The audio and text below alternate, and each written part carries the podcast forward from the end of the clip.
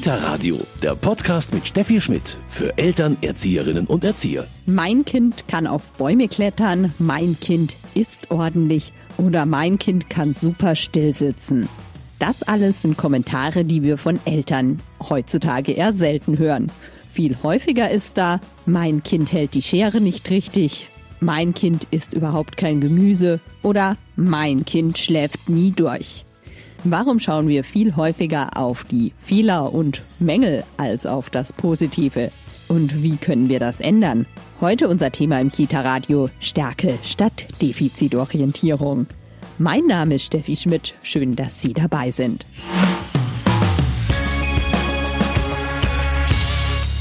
Stärke statt Defizitorientierung, das ist heute unser Thema im Kita-Radio. Und ich bin im Reggio Kinderhaus in Augsburg. Katharina Prieger ist hier die Leitung und sie ist eine Reggio-Pädagogin durch und durch. Frau Prieger, dieses Kinderhaus gibt es seit mehr als 19 Jahren. Und das ist eine Zeit, da hat sich wirklich viel geändert gerade was den Blick auf die Kinder angeht. Ja, das kann ich wirklich bestätigen. Also ich sag mal am Anfang, als wir eröffnet haben, waren die ganz locker die Eltern. Im Mittelpunkt stand einfach so das soziale Miteinander mit den Kindern und mittlerweile seit so gut in ja zehn Jahren merkt man immer mehr die Leistungsorientierung, also immer mehr diese Defizitorientierung, was Eltern auch haben. Was kann mein Kind nicht? Welche Therapien braucht es? Welche Freizeitbeschäftigungen braucht es? Dass äh, mein Kind einfach mal ein Gymnasium besuchen kann. Können Sie sich irgendwie so einen Auslöser vorstellen? Warum eigentlich? Also klar gibt's jetzt äh, unzählige Ratgeber. Woher kam das? Also ich kann mir jetzt nur vorstellen, dass unsere Gesellschaft einfach eine leistungsorientierte Gesellschaft geworden ist. Wissen zählt mehr als Erfahrung und äh, je mehr Fortbildungen, Weiterbildungen ein Mensch hat, desto höher kommt er in seinem Berufsleben und das fängt eigentlich mittlerweile einfach schon im Kindergarten an. Die Eltern wollen, dass die Kinder erfolgreich sind. Die wollen nicht nur diese Handwerker haben, die unglaublich wichtig sind in unserer Gesellschaft. Sie wollen studierte Kinder haben. Sie wollen stolz sein auf ihre Kinder. Und das hat sich einfach so in den letzten Jahren immer mehr gesteigert. Und Sie merken das wirklich ganz konkret auch bei den Eltern. Genau, ich merke, dass, dass Eltern kommen und sagen schon, ich war beim Arzt, ich habe die Untersuchung hinter mir, äh, das und das passt nicht und das müssen wir üben zu Hause. Diese und diese Therapien müssen wir besuchen und das merken wir eben vermehrt, ja, dass auch die Eltern drauf schauen und sagen, wir müssen ein Normkind haben, damit es eigentlich gut in der Gesellschaft klarkommt. Jetzt sind Sie ein Reggio-Kinderhaus. Sie haben hier Krippe und Kindergarten. Wie viele Kinder betreuen Sie? Insgesamt 100 Kinder, 24 äh, Krippenkinder und den Rest Kindergartenkinder. Und da versuchen Sie ja genau das Gegenteil zu machen, also auf die Stärken der Kinder zu schauen. Genau, also was wir ähm, Regiopädagogen gelernt haben, eben auch aus der Gehirnforschung, dass es nicht geht, um Defizite am Anfang äh, der Kinder nur zu bekämpfen, sondern erst einmal ihnen ein gutes Selbstwertgefühl zu vermitteln, äh, Kreativität. Sollen die Kinder ganz, ganz viele Möglichkeiten haben und natürlich auch die Problemlösefähigkeit. Es sollte auf jeden Fall am Anfang von 0 bis 6 Jahren einen großen Stellenwert einfach haben und das ähm, setzen wir uns als Mittelpunkt in unserer pädagogischen Arbeit. Wie vermitteln Sie das auch den Eltern? Ganz wie durch Elternabende, ganz wie durch Elterngespräche, durch Einzelgespräche, aber auch durch äh, Gruppengespräche. Wir fotografieren ganz viel unseren Alltag. Wir machen ihnen das transparent ansprechenden Wänden. Wir schreiben Dokumentationen drüber und ähm, also ich sag mal, mittlerweile sind wir 50 Prozent am Kind und 50 Prozent arbeiten wir mit den Eltern. Sie merken wirklich diesen Druck oft schon bei den Kleinkindern, den Druck, den die Eltern haben. Also den Druck bei den Eltern der Kleinkinder. Ja, sie kommen dann manchmal schon mit einem Jahr eben zu uns in die Krippe und sagen, was kann ich dafür tun, dass mein Kind mal äh, ins Gymnasium geht? Und oft ist in Elterngesprächen merken wir dann, dass es ein ganz praktisch veranlagtes Kind ist und äh, wir erläutern das so, Mensch, es gibt Kinder, die liefern so die Ideen und äh, das, ihr Kind hat die Fähigkeit, das wirklich praktisch umzusetzen. Und das ist aber für die Eltern oft nicht so dieser Erfolg und sie sind da gar nicht so stolz, sondern die sagen, Mensch, Mensch, warum ist mein Kind nicht der Ideenlieferer?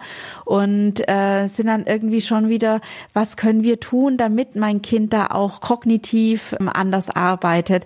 Und vergessen eigentlich oft, dass das eine ganz große Fähigkeit ist, auch diese praktischen Arbeiten zu machen. Was sagen Sie denn solchen Eltern ganz konkret? Ja, wir erläutern das auch immer, dass wir nicht nur Architekten brauchen, sondern auch diese Leute, die ein Haus bauen können und dass die genauso viel wert sind in unserer Gesellschaft. Und das ist natürlich das, was oft von der Gesellschaft nicht kommt, dieser Wert von diesen Menschen. Aber wir versuchen das einfach schon im Kita-Bereich von klein auf immer wieder mit den Eltern zu besprechen, dass es verschiedene Menschen gibt mit verschiedenen Stärken und Fähigkeiten und Persönlichkeiten und dass äh, auch ein Handwerker ein ein sehr glücklicher Mensch sein kann. Sie haben hier bei diesem Konzept natürlich auch viele Hospitanten, Menschen auch aus anderen Ländern, die sich für dieses Konzept interessieren. Und das ist schon auch manchmal verwunderlich, wie manche Nationen, Kulturen da rangehen. Genau, also wir haben zum Beispiel einmal im Jahr eine Hospitationsgruppe aus Taiwan. Immer da sind so circa 20 bis 25 Leute, die haben einen Dolmetscher dabei und ich erzähle eben ganz viel von unserer Stärkenorientierung in der Kita und die schauen mich verwundert an und sagen oft, äh, Menschen haben doch keine Stärken, wir müssen doch nur gucken, dass wir unsere Defizite eben ausgleichen und sie merken halt auch, dass sie aber in ihrer Denkweise was ändern müssen, weil sie einfach eine große Selbstmordrate haben bei Kindern zwischen 10 und 15 Jahren. Sie merken, in ihrem Bildungsbereich muss sich was ändern und sie sind sehr, sehr bemüht, dass sich was ändert. Und deswegen haben wir eben einmal im Jahr da Pädagogen da, die sich einfach unser Haus und unsere Pädagogik, unsere Haltung gegenüber Kindern einfach anschauen. Stärke statt Defizitorientierung. Bei mir ist Katharina Brieger, die auch Seminare dazu gibt zu diesem Thema Stärke statt Defizitorientierung etwas, was Sie einfach gemerkt haben aus dem Alltag raus im Kindergarten, was notwendig ist. Genau, also wir haben über Eltern eigentlich gesprochen, dass die diese Haltung oft haben, aber nicht nur die Eltern, sondern auch die Pädagogen.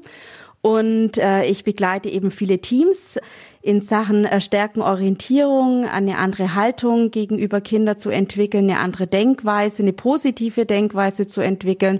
Ich habe das Seminar eigentlich mit dem Fortbildungsinstitut Impuls entwickelt und sind da eigentlich sehr erfolgreich damit.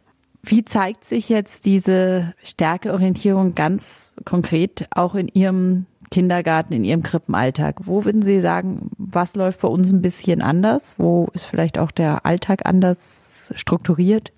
Also wir beobachten ganz viel die Kinder. Wir animieren sie nicht, die Kinder, sondern äh, wir beobachten ihre Interessen, wir beobachten ihr Verhalten und bieten dann Materialien an, die vielleicht äh, dazu passen könnten zu ihrem Entwicklungsstand und dadurch äh, entstehen Projekte, weil immer mehr Kinder, meistens so fünf bis sechs Kinder, werden zusammen zu einem Projekt dann zusammengefügt, die sich selber dafür entscheiden und dann ist es anders äh, wie in anderen Kindergärten.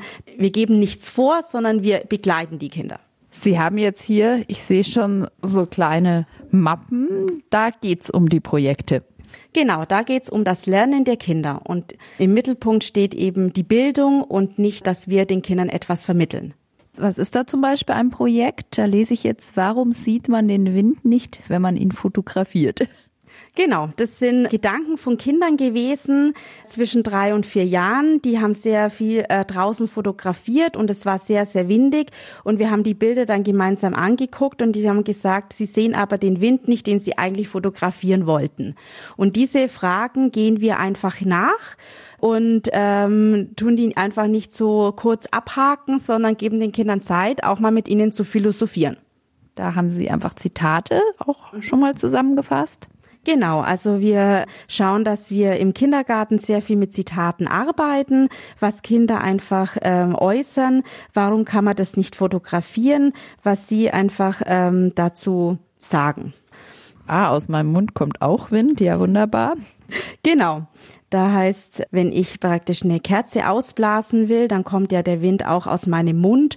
Und die Kinder haben auch drüber gesprochen, ob es wirklich der Wind ist, der da rauskommt oder ob das eine andere Luft ist. Genau, und dann experimentieren sie eben mit ihrer Luft äh, praktisch, die aus dem Mund kommt. Und da stellen wir die Materialien einfach wieder äh, bereit, also leichte Materialien, feste Materialien, dann natürlich auch Strohhalme, ähm, andere Werkzeuge einfach dazu und die Kinder probieren aus und wir beobachten. Genau. Dann gehen sie nochmal viel raus, sie beobachten nochmal genau den Wind. Ähm, der, ein Kind hat zum Beispiel gemeint, der Wind kann die Wolken bewegen. Und ein anderes Kind hat zum Beispiel dazu äh, dann gesagt, der Wind kann aber den Schatten nicht bewegen, denn wir können nur den Schatten bewegen, wenn wir uns bewegen. Genau, und dann sind sie oft in der kreativen Umsetzung. Zum Beispiel die Anna, die hat ähm, hier einen Baum gemalt und hat dann so gemeint, mein Wind ist grün, weil der bei den Blättern ist. Der Wind ist am ganzen Baum und in der Luft. Der Wind hat immer die Farbe, wo er auch hinweht. Toll. Also man kann das wirklich dann in jede Richtung bauen Sie das aus, also ob Kreativität oder Forschen. Genau. Also vor allem äh, im Forschen und Experimentieren, im Ausprobieren. Und das halten Sie hier mit Bildern fest, dann entsteht so ein richtiges kleines Büchlein, das dann auch die Eltern oder auch die Kinder anschauen können? Genau, also die Kinder können das jederzeit anschauen, natürlich die Eltern auch und die Eltern können das kaufen. Würden Sie überhaupt sagen, das ist wirklich ein Konzept, das eignet sich für jedes Kind? Absolut. Also ähm, wir haben sehr viel äh, Kontakt auch natürlich zu Reggio Emilia selber, wo die Pädagogik auch entstanden ist nach dem Zweiten Weltkrieg, die sehr viel Erfahrungen damit schon haben und wir jetzt natürlich seit 18 Jahren auch. Und wir merken, dass wir Kinder einfach entlassen mit einem ganz guten Selbstwertgefühl und ein ganz positives Selbstbewusstsein. Wie sind Sie denn dazu gekommen, zu dieser Pädagogik? Also ich bin eigentlich dazu gekommen, ähm, ich habe eine Erzieherausbildung gemacht und fand das total schlimm, diese Ausbildung, weil ich immer mir etwas überlegen musste für Kinder und bin dann zufällig auf einen Professor gestoßen, Professor Tassilo Knauf, der einfach gemeint hat, das, was ich geschrieben habe in meiner Facharbeit über Kreativitätsförderung, findet er total spannend und ob ich schon mal was über Reggio gehört habe. Und ich so, nein, überhaupt nicht. Und er hat gesagt, er hatte hier einen Pfarrer, der total großes Interesse daran hat. Er baut gerade eine Kita und er möchte dieses Konzept für seine Kita hier haben. Somit habe ich mich beworben und bin dann auch gleich genommen worden und konnte dann einfach auch nach Reggio Emilia selber fahren und bin eigentlich seit über zehn Jahren jährlich dort. Also, das ist ja wirklich eine ganz spannende Geschichte, dass ein Pfarrer sich da so genau sicher ist, welches Konzept er will, weil so oft gibt es das ja gerade in Süddeutschland gar nicht. Ja, jetzt wird's immer ein bisschen bekannter. Trotzdem ist es noch sehr selten, dass es so Einrichtungen gibt. Sie haben hier wunderbare kleine Büchlein zu Projekten mit vielen Fotos, wo man das sieht, wie das umgesetzt ist. Ist das schon auch ein Konzept, das sehr personalintensiv ist oder wie machen Sie das? Ja, es ist sehr personalintensiv. Also wir nutzen unsere Teambesprechungen nicht nur, um organisatorische Dinge zu erledigen, sondern ganz, ganz viel über Pädagogik zu sprechen. Vor allem es sind Leute ähm, natürlich oder Pädagogen, die hierher kommen, die äh, natürlich eine ganz andere Ausbildung auch haben, sehr klar strukturiert. Sie müssen erstmal offen sein für was Neues und eine andere Denkweise erstmal entwickeln. Wir sprechen ganz viel über Gehirnforschung von Manfred Spitzer oder Gerald Hüther. Da orientieren wir uns an den beiden auch und ähm, sind wirklich da immer, immer in Gesprächen. Wir sind zwei Leitungen. Also ich bin die pädagogische Leitung, ich habe noch eine organisatorische Leitung und wir beide ergänzen uns sehr und wir machen beide eine systemische Ausbildung auch. Ich habe eine transaktionsanalytische Ausbildung noch, dass wir uns wirklich da ganz auf das Personal konzentrieren können. Trotzdem brauchen ja Kinder ein bisschen Struktur. Der Tagesablauf, wie sieht der aus? Genau, also die Kinder brauchen Struktur, die Kinder brauchen Sicherheit und deswegen ist immer um 8.30 Uhr so der Start in den Gruppen mit einem Morgenkreis und danach gibt es so die Projektzeit, die verknüpft ist mit der Freispielzeit und dann gibt's einen Reflexionskreis vor dem Mittagessen, wo Kinder nochmal gucken, wo war ich denn am Vormittag, was habe ich gemacht, wo ich vielleicht was präsentieren kann. Und dann gibt es Mittagessen, dann haben die kleinen Kinder die Möglichkeit, sich auszuruhen. Und dann starten wir den Nachmittag mit einem Piazza-Kreis, nennen wir ihn. Alle Kinder, die noch um drei Uhr da sind, die organisieren so die letzten zwei Stunden, was sie denn gerne machen möchten. Im Atelier arbeiten, in der Werkstatt, in der Bewegungsbaustelle zu sein. Und um 17 Uhr ist Ende. Merkt man so über die Zeit, die ein Kind hier ist, dann auch einfach so eine Ja, beim Kind wahrscheinlich nicht Veränderung, weil die gehen ja von vornherein offen auf das zu, aber bei den Eltern eine Veränderung? Nicht bei allen Eltern, ähm, aber bei vielen Eltern. Ja, merken wir auf jeden Fall eine Veränderung, eine positive Veränderung und sie haben auch wieder Spaß mit ihren Kindern und sind da nicht so, dass sie immer Angst haben, dass ihr Kind vielleicht das Leben nicht schafft. Das ist einfach Einstellungssache, aber man muss sich ja schon wahrscheinlich auch oft gegen außen behaupten. Richtig. Und das ist dann oft schwer. Es kommen immer wieder Einbrüche, wo Eltern kommen und sagen, oh, ich habe mit der Freundin gesprochen und die ist im anderen Kindergarten. Da wird jeden Tag was gebastelt und es werden Arbeitsblätter gemacht und ich habe so Angst, dass mein Kind es nicht schafft. Was macht mein Kind? Und dann müssen wir uns wieder hinsetzen mit den Eltern und einfach wieder ihnen erklären und zeigen mit Bildern, mit kleinen Videoausschnitten, was macht ihr Kind hier bei uns und wie gerade momentan die Entwicklung ist. Sie haben ja wahrscheinlich auch Kontakt dann mit den umliegenden Schulen. Wie ist da das Feedback? Ganz unterschiedlich. Also wir haben Schulen, mit denen wir sehr eng zusammenarbeiten, die das schätzen, so wie wir auch arbeiten, die sagen, ähm, sie erleben die Kinder, die sehr viel hinterfragen, die äh, nicht alles sofort abnicken, die selber Ideen haben, die in den Pausen sehr ein großes Sozialverhalten zeigen. Das merken sie und manche Schulen stört dieses Verhalten. Ja, sie wollen angepasste Kinder, sie wollen Kinder, die leise sind, einfach nur zuhören und das so annehmen, wie die Lehrer das so sagen. Also es ist ganz unterschiedlich. Wie ist es dann für die Kinder, dieser Schritt? Ähm, kommt dann auch auf die Schule drauf an, ob es ein großer Bruch ist, nachdem man viele Jahre hier das so optimal erlebt hat oder ja positiv weiterläuft? Ja, das stimmt. Also die einen schaffen den Übergang äh, besser, die anderen brauchen noch Unterstützung, aber da bereiten wir auch die Eltern drauf vor und sagen ihnen, dass sie ähm, mit ihren Kindern auch arbeiten, zu Hause sehr viel mit ihnen auch sprechen drüber, wie haben sie den Schulalltag erlebt und dann einfach zu gucken, wie kann man sie noch unterstützen. Ähm, trotz alledem kooperieren wir vorher auch schon mit den Schulen und wir besuchen die Schulen mit den Kindern und dann haben die Kinder auch schon Einblick. Also dass ein Kind jetzt ganz nach unten fällt, ist nicht der Fall. Würden Sie sich aber natürlich wünschen, dass dieser Blickwinkel auf die Stärken statt auf die Defizite in der Schule weitergeführt wird? Auf jeden Fall. Also ich habe selber drei Kinder und ich erlebe das ja zu Hause auch und ich finde, viele Menschen sind sehr traurig in unserer Gesellschaft, sind sehr gestresst und ich merke auch hier, ähm, dass es einfach anders ist. Ja, wenn man positiv denkt, wenn man das macht, was man vor allem kann, ja, dann stärkt es auch einem und dann findet man auch seinen Platz in der Gesellschaft und somit auch die Kinder und die Eltern und ich merke das auch an den Kolleginnen, die Atmosphäre einfach im Team ich sehe das auch schon hier bei Ihnen im Teamraum sind wir gerade, wenn ich jetzt hier hinter Ihnen lese, eine Tafel. Wenn wir über unsere Erfolge sprechen, können wir aus ihnen lernen. Also man merkt also wirklich das ganze Team, da ist auch diese positive Bestärkung einfach immer da. Genau, also das ähm, ist auch mein Job und das äh, mache ich auch sehr, sehr gerne, dass wir immer gucken, wo haben wir unsere Ressourcen, wo haben wir unsere Stärken, wo haben wir unsere Erfolge, wo können wir uns weiterentwickeln und nicht immer nur darüber sprechen, was nicht gelungen ist, sondern eher was gelungen ist. Und ich merke auch, wenn so diese Erfolge so gewürdigt werden, auch von den Kollegen selber, ohne dass man sagt, Eigenlob stinkt, ja, sondern sagt, das ist mir sehr gut gelungen, dann kann man auch so die Erfolge von den Kolleginnen sehr wertschätzen wertschätzen und dann gibt es eine ganz tolle Teamatmosphäre. Frau Brieger, wir haben jetzt ganz viel gesprochen, schon ein bisschen, wie Sie das hier im Reggio Kinderhaus schaffen, auf die Stärke statt die Defizite zu schauen. Welchen Tipp geben Sie Eltern, deren Kinder jetzt nicht dieses Glück, diesen Luxus haben, in einem Haus, in einem Kindergarten oder auch in einer Schule zu sein, wo ohnehin darauf geachtet wird, auf die Stärke. Oft ist das ja eben nicht der Fall. Ja, es ist schwierig.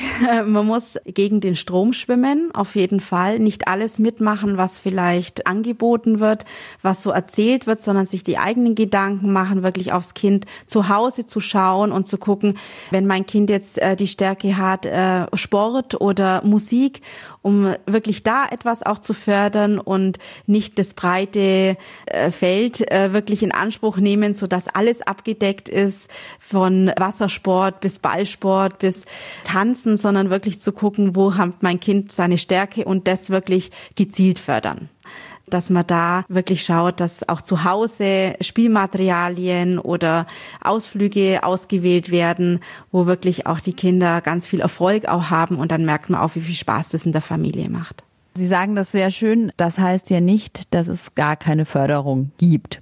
Nein, Überhaupt nicht. Äh, Gott sei Dank gibt es so viel Förderung und wir gucken uns die Kinder auch genau an und auch mit den Eltern zusammen und sprechen darüber, welchen Entwicklungsstand eben die Kinder haben. Und wenn ich merke, da gibt es etwas, wo ein Kind hinterherhinkt oder wo es sehr schwer fällt, einfach sich noch mit Gedanken zu machen, kann man dann noch ein bisschen zugucken oder ähm, gucken wir, dass wir eine gewisse Therapie oder doch eine Fördermöglichkeit finden, um das ein bisschen auszugleichen. Aber nicht dass dann nur der Blick auf dieses ist und man guckt, ob das Fortschritte macht, sondern einfach diese Stärken und das, was das Kind an Talente mitbringt, trotzdem noch im Mittelpunkt zu stellen. Ich bedanke mich ganz herzlich bei Katharina Prieger, ähm, pädagogische Leitung des Reggio Kinderhauses in Augsburg. Mein Name ist Steffi Schmidt. Ich wünsche Ihnen eine schöne Woche. Bis bald. Kita Radio, ein Podcast vom katholischen Medienhaus St. Michaelsbund, produziert vom Münchner Kirchenradio.